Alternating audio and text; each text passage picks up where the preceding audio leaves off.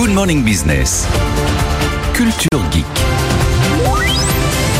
Chronique à déguster avec modération, bien entendu, en cette période de foire au vin. Anthony Morel, Alors, première innovation tech au service du vin, goûter un vin sans le déboucher. Alors là, c'est pas Anthony Morel, c'est Gérard Majac. Ouais, c'est ça, c'est un peu de la magie. Je vais boire la bouteille, mais je vais pas l'ouvrir.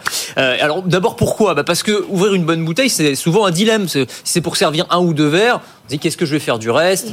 Euh, Elle va s'oxyder très rapidement, etc. Et donc d'où vient cette innovation? C'est de Californie, une entreprise qui s'appelle Coravin. Ils ont connu une success story incroyable. Ça fait 10 ans que la technologie existe. Ils ont mis au point ce qu'on pourrait appeler un, produit high-tech qui va permettre de déboucher la bouteille grâce à une aiguille creuse qui va venir percer la bouteille de liège.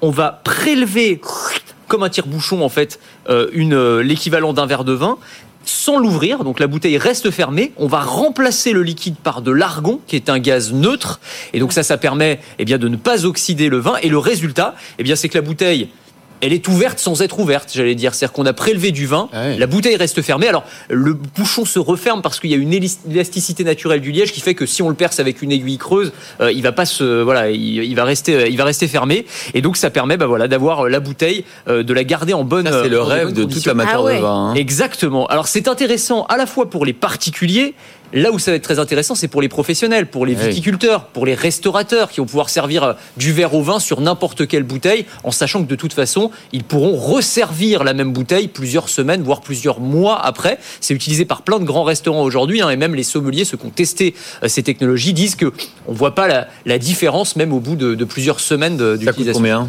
Alors c'est des outils. euh, alors j'ai j'ai plus le prix en tête. Je crois que c'est assez cher. Ça va être autour de 250 euros, quelque chose comme ça.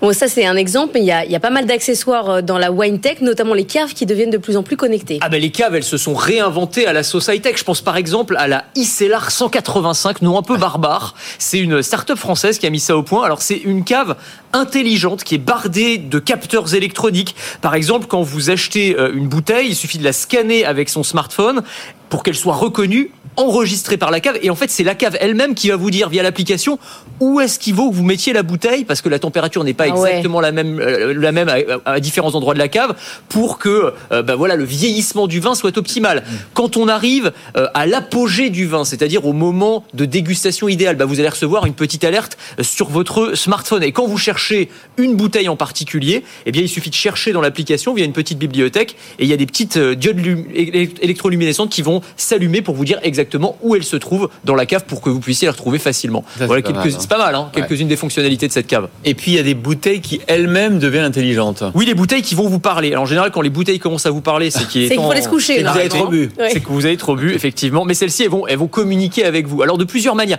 Tiens, par exemple, c'est des producteurs de champagne. Ils ont eu l'idée de, de pastilles thermorégulatrices. C'est-à-dire que la pastille va changer de couleur si le vin est bon à déguster. Quand on est entre 8 et 12 degrés, ce qui est la bonne température de dégustation du champagne. Ou alors, on va utiliser la réalité augmentée et la réalité virtuelle. C'est-à-dire qu'en pointant son smartphone sur la bouteille de vin, eh bien, tout à coup, la bouteille va prendre vie à l'écran. C'est-à-dire que l'étiquette va se dérouler. On va vous donner plein d'informations sur le cépage que vous apprêtez à déguster, sur les plats qui pourraient idéalement euh, l'accompagner. Ça permet, là encore, pour des néophytes, pour des gens qui n'y connaissent pas grand-chose, eh bien, euh, d'avoir euh, une meilleure approche et de, de- mieux déguster le vin. Voilà, ça nous permet, ça nous permet à tous de devenir des sommeliers professionnels, quasiment.